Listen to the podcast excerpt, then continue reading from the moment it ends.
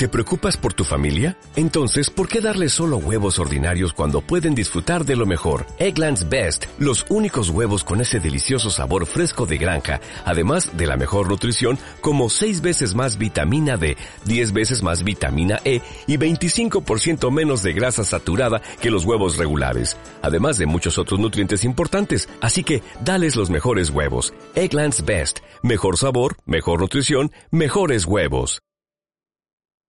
12 y 12 minutos de la mañana en el día de ayer fue presentado en Gran Canaria el Plan de Prevención de la Ceguera en Canarias, un proyecto en el que se recogen las distintas líneas de actuación para prevenir la ceguera y la discapacidad visual en nuestras islas. Francisco Cabreras, oftalmólogo del Plan de Prevención de la Ceguera en Canarias. Doctor, buenos días. Hola, muy buenos días. Gracias por estar con nosotros. Eh, se han marcado un placer. Se ha marcado un objetivo principal que es disminuir el número de ceguera evitable. Efectivamente, eh, dentro de las causas de ceguera más importantes se encuentran las enfermedades que afectan a la retina, eh, fundamentalmente la degeneración macular asociada a la edad, que es un proceso degenerativo y, de envejecimiento y que por lo tanto afecta al sector de población más, más madura, más anciana de, de nuestra sociedad y es un problema que no hace más que crecer puesto que la población va envejeciendo. La retinopatía diabética, que sería la primera causa de ceguera legal en la edad laboral entre los 20 y los 60, 65 años, lo cual tiene una gran, un gran impacto socioeconómico porque afecta al sector más productivo de, la sociedad. Por la edad están, claro, en más edad de producir. Exacto, y luego la miopía magna, que es aquella que aquellos pacientes que tienen más de seis dioptrías, que está asociada a alteraciones también de, la retina que pueden eh, conducir a la ceguera.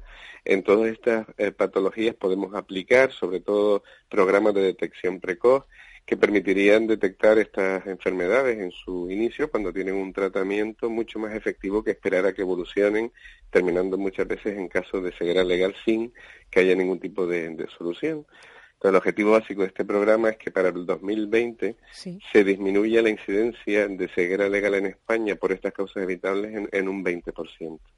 Eh, hablaba de estos tratamientos que son efectivos, sobre todo en esa primera etapa, ¿no? En, esa etapa inicial eh, de detección precoz. ¿Y esos tratamientos eh, frenan, eh, son capaces de erradicar el problema o al menos lo que sí que frenan es la ceguera? Que a largo plazo, bueno, pues eh, perdamos de, de, una forma pronunciada la vista.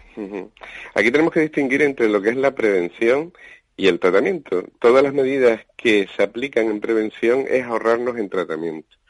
En el caso de la retinopatía diabética, en, en la Comunidad Canaria, desde el año 2007, está implantado el programa Retisalud, del Servicio Canario de Salud, que lo que hace es un programa de screening de la retinopatía diabética entre todos los pacientes diabéticos censados en, en Canarias. Se les saca una foto al fondo de ojo en su centro de salud, no tienen que desplazarse al, a los hospitales. El médico de familia valora esa foto y si considera que eh, tiene alguna patología o tiene alguna alteración que sea que tenga que ser valorada por el oftalmólogo, lo remite vía telemática la imagen a los oftalmólogos del hospital y él decide si tiene que tratarse o no. Muchas veces si tú detectas la retinopatía diabética en sus fases más iniciales, sencillamente con el control de la diabetes es posible estabilizar y mantener a raya la enfermedad sin que progrese. Por lo tanto, no estaríamos aplicando ningún tratamiento específico de la retinopatía diabética, sino de la enfermedad en general.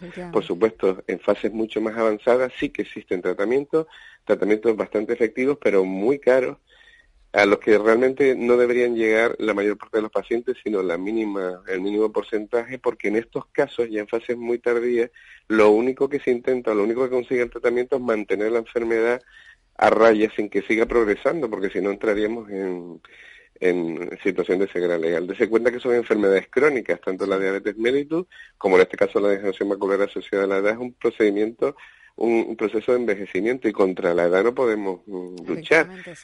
Si podemos hacer eh, maneras de control o quitando factores exógenos que sí pueden influir en el desarrollo de esa enfermedad como el tabaco. El tabaco influye y es un factor reconocido de riesgo en pacientes que ya de por sí tienen cierta tendencia a la degeneración macular asociada a la edad, bien sea por la edad o porque tengan antecedentes familiares, y encima fuman, lo único que están cogiendo es más boletos para desarrollar la enfermedad. O sea, el tabaco en este aspecto la batalla contra el tabaco es global y este aspecto de que está relacionado con la ceguera no es muy conocido por parte de la población y seguro que si lo conocieran más de uno dejaba de fumar. Pues claro, con lo que acaba de comentar desde luego, seguro que es un paso importante también que se debe dar para evitar esos problemas en el futuro. ¿no?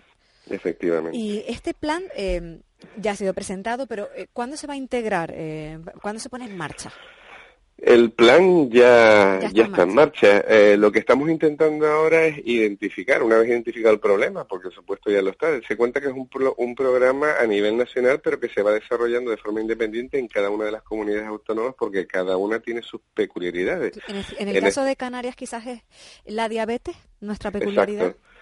Exacto. La incidencia de diabetes en la población general en Canarias no es mayor que la del resto de España, estamos en la media, pero sin embargo el índice de complicaciones por la diabetes triplica la media nacional.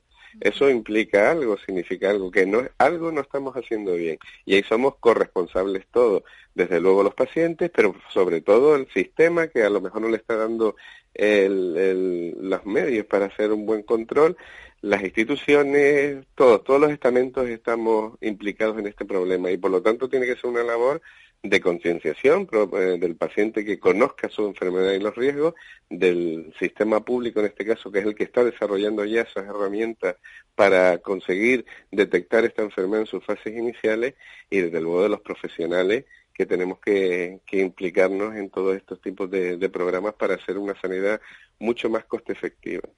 Bueno, pues desde luego que ese, es el objetivo, ¿no? Costo efectivo y desde luego eh, que, se, que exista sensibilidad eh, tanto por los profesionales, por las instituciones, como también que los ciudadanos sepan que existen estos planes para prevenir eh, la ceguera, ¿no? Con todo lo que ello supone, tanto en términos de salud como en términos económicos, que son importantes.